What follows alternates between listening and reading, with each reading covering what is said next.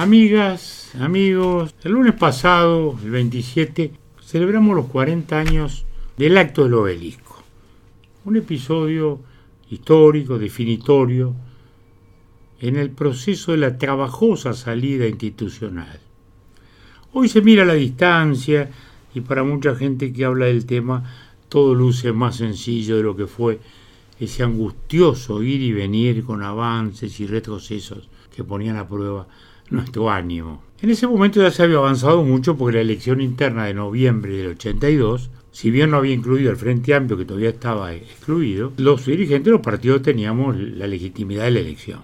Sin embargo, poco se había avanzado porque habíamos tenido las conversaciones del Parque Hotel que en julio, en el mes de julio del 83, las tuvimos que levantar porque no nos poníamos de acuerdo ante las exigencias de los comandantes en jefe que querían incluir determinadas normas constitucionales que aseguraran una cierta presencia militar. En esa época, los domingos de tardecita nos reuníamos en la casa de don Juan Pibel de Voto, cerca de la mía actual, en el Yauri, con Gonzalo Aguirre, Oliu, Gonzalo Aguirre siempre, Oliu a veces, alguna vez Carlos Julio, Jorge Valle y Tarigo, íbamos ahí, los colorados que íbamos. Hablábamos siempre de, bueno, qué hacer, qué no hacer.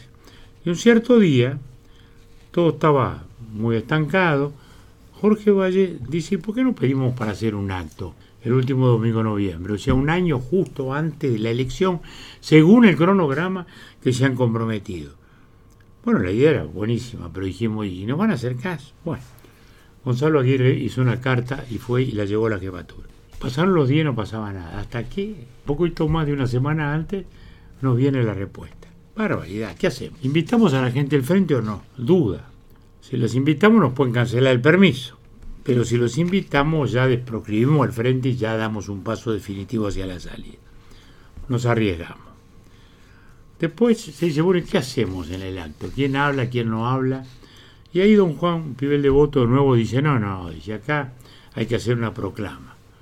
Hay que hacer una proclama y yo propongo que Candó sea el que la lea porque es el actor que tiene la voz, la postura para leer una proclama de estas al antiguo. Bueno, ahí estábamos entonces y largamos. La proclama, ¿quién la redacta? Bueno, Gonzalo Aguirre la hizo manuscrita y Tarigo hizo otra versión a máquina. Y bueno, finalmente predominó un poquito más la de Aguirre con agregados de Tarigo y así salió. Y fue una proclama, como lo han oído muchos de ustedes estos días en las reproducciones, muy, solemne, muy emotiva, muy fuerte. Y la multitud nos desbordó a todos.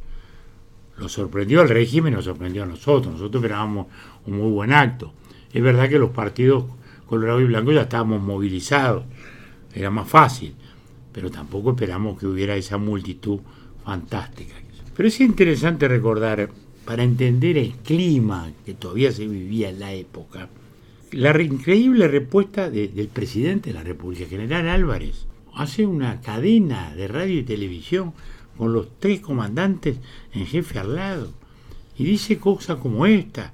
Dice, los patricios laureles de Rivera y Oribe, el Poncho de Sarabia, el sobre todo de Valle, con todas sus sacrosantas evocaciones han sido revolcados en el más nauseabundo de los barros porque pese a que el acto ha sido organizado por corrientes políticas tradicionales, allí estaban en ese estado asesinos, marxistas, en un cambalache discepoliano, con un tono, como ven estas palabras así, el cambalache, el barro nauseabundo, ustedes vean, vean estas palabras en la boca de un presidente en cadena. Esto para que vean las dificultades de lo que fue aquel difícil proceso. Pero lo importante es que aquello fue un cañonazo y hizo mucho más difícil a Álvarez y quienes no querían ambientar una salida les hizo mucho más difícil todo. Y así nos mantuvimos yendo y viniendo hasta que en el histórico pacto de Club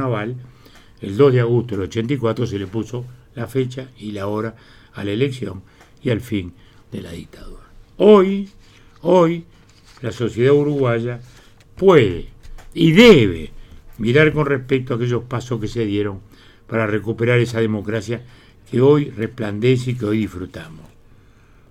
También condenar, aunque sea en silencio, a quienes retoman a viejos enfrentamientos, caen en la difamación, caen en el agravio para quienes se están gobernando. La democracia hay que cuidarla día a día, debatiendo, cambiando opiniones, criticando todo lo que se quiera criticar, pero sin olvidar a dónde nos llevaron en algún tiempo aquellos excesos, que primero fueron orales y después fueron violentos. Conmemorar no es solo recordar, es celebrar y también asumir el compromiso permanente de velar por esos valores sustanciales de nuestro sistema de libertades. Hasta la próxima.